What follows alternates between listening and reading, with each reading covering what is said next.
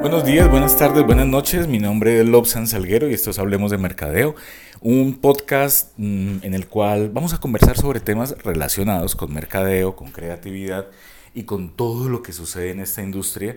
Eh, pues que creo yo que le puede servir a usted para su proyecto personal, para su empresa o para usted. Si usted ya se dio cuenta que usted es empresa, pues bueno, esa es, se supone que es la idea, eh, que usted reciba información para eso, eh, a, lo cual quiere invertirle su tiempo y sus energías y tal.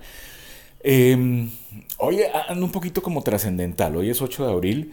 Eh, lunes, son como las 10 de la mañana, 10 y media, una cosa así. Y estoy como un poquito trascendental, posiblemente por lo que es lunes, porque es segunda semana del mes, porque bueno, en fin, todas estas cosas. Pero mm, quería que habláramos un poco de eso que ahorita tanta gente comenta eh, en términos esotéricos, espirituales, como eh, el fluir, el flujo flujo, o sea, dejar fluir. Yo creo que todos tenemos un amigo o una amiga que es un poco más brujo, más bruja que los demás, y cuando uno está estresado, con la cabeza llena de cosas, le dice, deja fluir, fresco, deja fluir, que las cosas se van dando. Y uno, sí, pero es que tengo que pagar el arriendo, tengo que pagar nómina, tengo que pagar eh, los servicios, me van a cortar el celular, me voy a quedar sin internet, la nevera está desocupada, no hay gasolina en el carro, etc. Y esa persona te dice, fresco, deja fluir las cosas. A veces puede ser un familiar o a veces puede ser un amigo que te sale con esas. Y uno como que respira profundo y dice, ok, ensayemos, a ver qué pasa. Respiremos, dejemos fluir y a ver para dónde se van dando las cosas.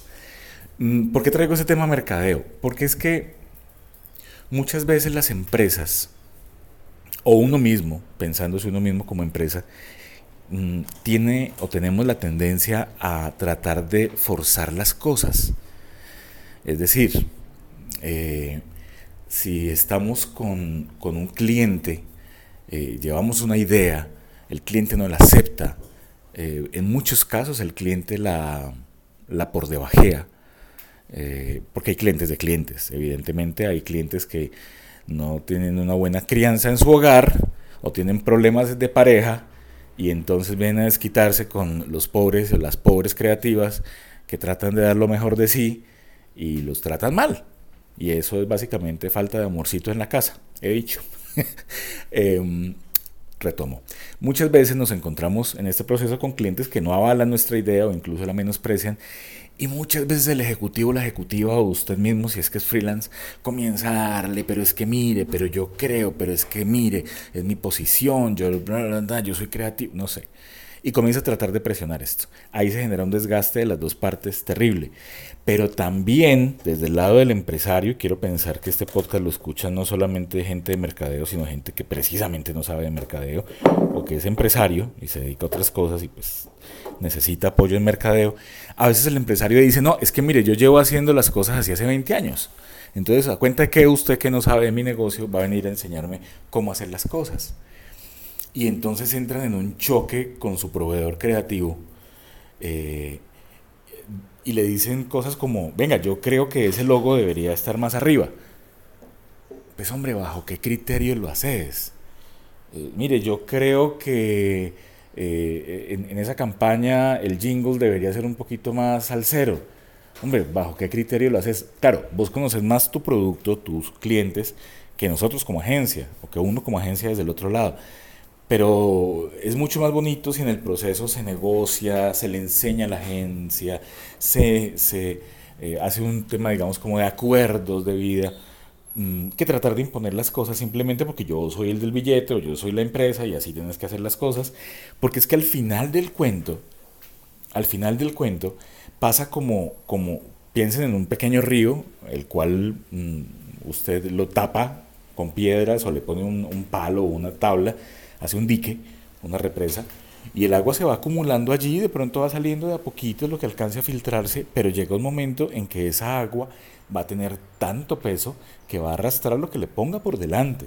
¿sí? Eh, eso es lo que pasa con el manejo del cliente y la agencia, que muchas veces, eh, de las dos partes, muchas veces mm, hay tal cantidad de terquedad y de personalismo en las propuestas que cuando se va a, a mirar realmente eso explote, explota de una muy mala respuesta por parte y parte, o sea, terminan las cosas mal, terminan las cosas mal.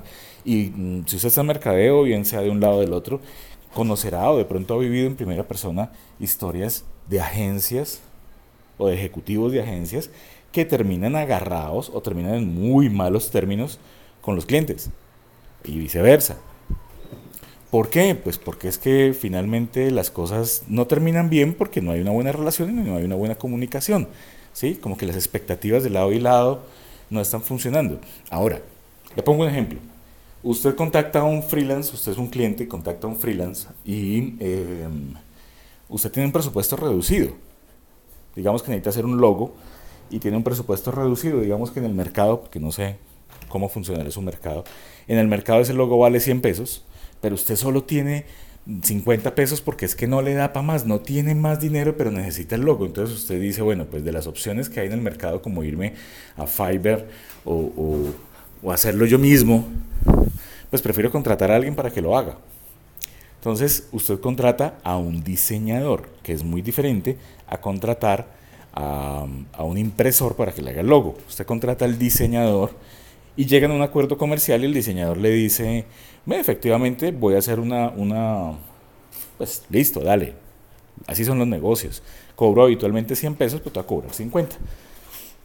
El diseñador va a generar una propuesta, te va a hacer una propuesta de trabajo eh, acorde a la información que le estás dando, acorde en el tiempo a ese presupuesto que has destinado, porque finalmente todos los que estamos en, prestación de servicios lo que hacemos es canjear una bolsa de horas al día por dinero. Entonces, si a mí me dicen necesito que hagas un, desarrollo de un logo, pues yo digo, hombre, en eso me puedo echar unas tres horas más o menos en hacer unas propuestas. Mm, yo paso eso y digamos que sí, eh, puedo hacerlo, puedo meterlo dentro de mi calendario y listo, lo puedo hacer y eh, vale tanto mi tiempo. ¿Qué pasa cuando usted comienza a darle indicaciones erradas al diseñador?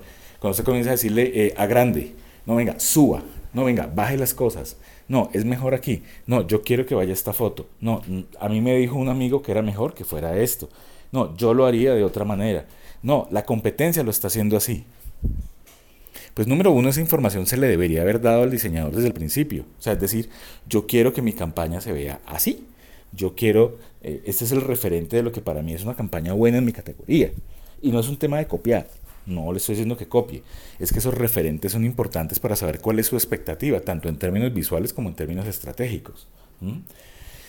Eh, mire, vamos a comenzar a trabajar, pero para mí es importante contar con la opinión de un primo, porque mi primo es empresario y es exitoso, y entonces él va a estar dando también de retroalimentación. Bueno, pues usted verá si lo acepto o no. Pero sí es muy importante que usted le trabaje como empresario al dejar fluir un poco eso, ¿no? Las ideas, a dejar que fluyan las opiniones de parte y parte, obviamente siempre de una manera respetuosa, pero si usted mm, no, no tiene un buen acuerdo con, con su proveedor creativo, eh, en ese sentido, pues realmente la cosa no va para ningún lado. La cosa no va para ningún lado. Entonces, es importante dejar fluir eso, con, o sea, digamos que los creativos fluyan con lo que usted está haciendo. Cuénteles, cuénteles usted qué hace, cuénteles de dónde nació la idea de la empresa, llévelos a la empresa, invítelos a que consuman los productos de la empresa. Si usted tiene un bar, pues déle un par de tragos, un par de noches para que los de la agencia sientan que hacen parte del bar. Si usted vende, no sé, ropa interior, pues hombre, déles una cortesía para que ellos digan, ve qué chévere, me estoy metiendo, digamos, con una empresa que es muy humana y que me está consintiendo y eso está bien y sobre todo de la información de valor. Cuando a, un, a un creativo le dicen, no, mano, ¿sabe qué? No, eso no me gusta. Lo estuvimos revisando en gerencia, pues no gustó, nos puedes dar otra propuesta. Pues uno desde este lado, uno que dice, ok, tenés todo el derecho como ser humano a que no te guste algo, eh, pero como no estamos hablando de tu gusto personal, sino de un tema corporativo, pues contame por favor, ¿qué es lo que no te gusta? Y dame una indicación de Mm, qué es lo que estamos buscando, porque finalmente quiere decir que no estamos apuntando al camino que es. Puede pasar, pasa, pero eh, dame una pista de saber para dónde me tengo que mover y encauzar hacia allá baterías. ¿Cuál es el problema? El problema es que muchas veces los clientes simplemente dicen, no me gusta. Y entonces el pobre diseñador que está al otro lado dice, ok, yo te paso dos propuestas más. ¿Con qué fundamento y con qué base? Si no le estás dando información. No, no, es que a mí el amarillo no me gusta. Chévere, tienes todo el derecho, pero contame eso en lo corporativo, ¿qué impacto tiene? ¿A, dónde le estoy apuntando con eso? ¿Por qué no te suena? ¿Por qué no te resuena? ¿Por qué? ¿Qué es lo que pasa? Mm, y desde el otro lado, desde el lado de los creativos, mire, la cosa aplica también. Qué pena que este podcast se está yendo un poco más largo de lo normal. Desde el lado de los creativos, ese tema también aplica para el tema de los proveedores creativos. Eh, seamos sinceros, mm, el creativo trabaja con sus sueños y con sus esperanzas y con una cantidad de cosas que son muy íntimas, muy personales, eh, que lo llevan a eso. O sea, ¿por qué alguien en la vida puede dedicarse ocho horas, en el mejor de los casos, a diseñar? ¿Por qué? Pues porque eso le gusta, porque eso es, eh, además, porque es talentoso, talentosa en lo, que, en lo que está haciendo. O sea, nadie puede vivir 8 o 10 horas de algo en lo que no es bueno. Eso sí, yo creo que está por descontado. Mm, y esa persona, pues se supone que tiene conocimiento técnico. Mm, qué pena que estoy tomando cafecito. Ya, ah, son las once y media, hora de un buen café. Eh, esa persona se supone que tiene conocimiento técnico y eso unido con una sensibilidad y con un conocimiento ya de la parte estratégica de mercadeo, debería darle un, gráfico pues que le sirva a lo que usted está buscando. ¿Sí? Pero muchas veces los creativos, que ahí es un error y aquí sí ya va el palo para el otro lado, si usted es creativo, pues tenga claro una cosa, usted no está haciendo obras de arte. Usted no está haciendo obras de arte. Las obras de arte están en las galerías de pintura o en las instalaciones o en otros lugares, pero no en publicidad. Usted quiere hacer arte, perfecto, por favor haga mucho arte, la vida necesita arte. Pero no pretenda que el cliente que necesita un afiche para salir a vender zapatos se aguante sus aspiraciones artísticas eh, y, y además la terquedad propia del artista, porque el artista lo que hace es expresar una posición frente al mundo, pero el diseñador lo que hace es tomar una posición gráfica para poder comunicar eh, cosas del, del, cliente para el consumidor. Punto. Entonces, si usted es gráfico o gráfica o, está en el tema de creativo, publicitario tal, eh, no sé, eh, pues tenga claro eso. Usted tiene que conectarse con las necesidades de su cliente. Es más, usted tiene que conectarse con las necesidades del cliente de su cliente. Imagínese cójame ese trompo en la uña, pues. Es mucho más complicado. Mm, porque precisamente usted no va a llegarle al corazón de la persona que lo está contratando, sino de la persona que le compra a esa persona que le está contratando a usted. Lo cual quiere decir que usted tiene que hacer un proceso de empatía mucho más complejo y eso implica que usted investigue, lea, salga de la oficina, se despegue del computador o del celular e interactúe con los consumidores de su cliente. Ahí es donde está la magia. Es decir, usted no está dibujando para su gusto, usted no está dibujando para sus estéticas o su nivel estético o lo que le, le genere esa afiliación estética. Usted está trabajando para moverle el corazón y el bolsillo al consumidor de su cliente. Eso es una cosa que hay que tener clarísima, clarísima. Entonces, su compromiso, ya que se metió en esta vaina, o si no, pues no se meta en esto, dedíquese a otra cosa. Ole gato, dedíquese a otra cosa. Eh, su compromiso es para con el cliente de su cliente. ¿Mm? Entonces, no pretenda que cada cosa que usted haga es una, sea una obra de arte. No pretenda que su cliente lo valore como arte. Su cliente lo valora como una herramienta para vender. Punto. Y si usted no vende, no sirve. Punto. Así de sencillo. ¿Mm? Eh, y a partir de eso, pues deje fluir. Si el cliente le dice que eso no le sirve porque al consumidor de él eso no le llega, créale. Él vive de eso o ella vive de eso. Ella vive de venderle a esos consumidores. ¿Sí? Eh, dejar fluir, dejar fluir. De eso quería que habláramos. Entonces, si quiere que comentemos, que hablemos sobre este tema, sobre el dejar fluir, eh, pues nada, entre, entre a cualquiera de las redes sociales, busca Lobsan Salguero, que por ahí estoy. Mm, si me contacta por, por alguna de las redes, yo le mando el link para que eh, ingrese al grupo de, de, de, de, Telegram, al grupo de Telegram y por allí podamos chatear. un chat tranquilo, no es invasivo. Yo solamente envío información. Eh, o si no, en todas las redes sociales me encuentra. Encontrarme a mí es muy, muy fácil. Lobsang, L-O-B-S-A-N-G, Salguero, es el único que hay en internet, lo juro. Eh, me busca y conversamos. Conversamos. Yo mm, soy el director de La Corinta, la primera escuela de creatividad del suroccidente colombiano. Y mm, nada, esto fue Hablemos de Mercadeo. Y nada, nos escuchamos en todas las plataformas de podcast. ¿Listo? Un abrazo. Chao.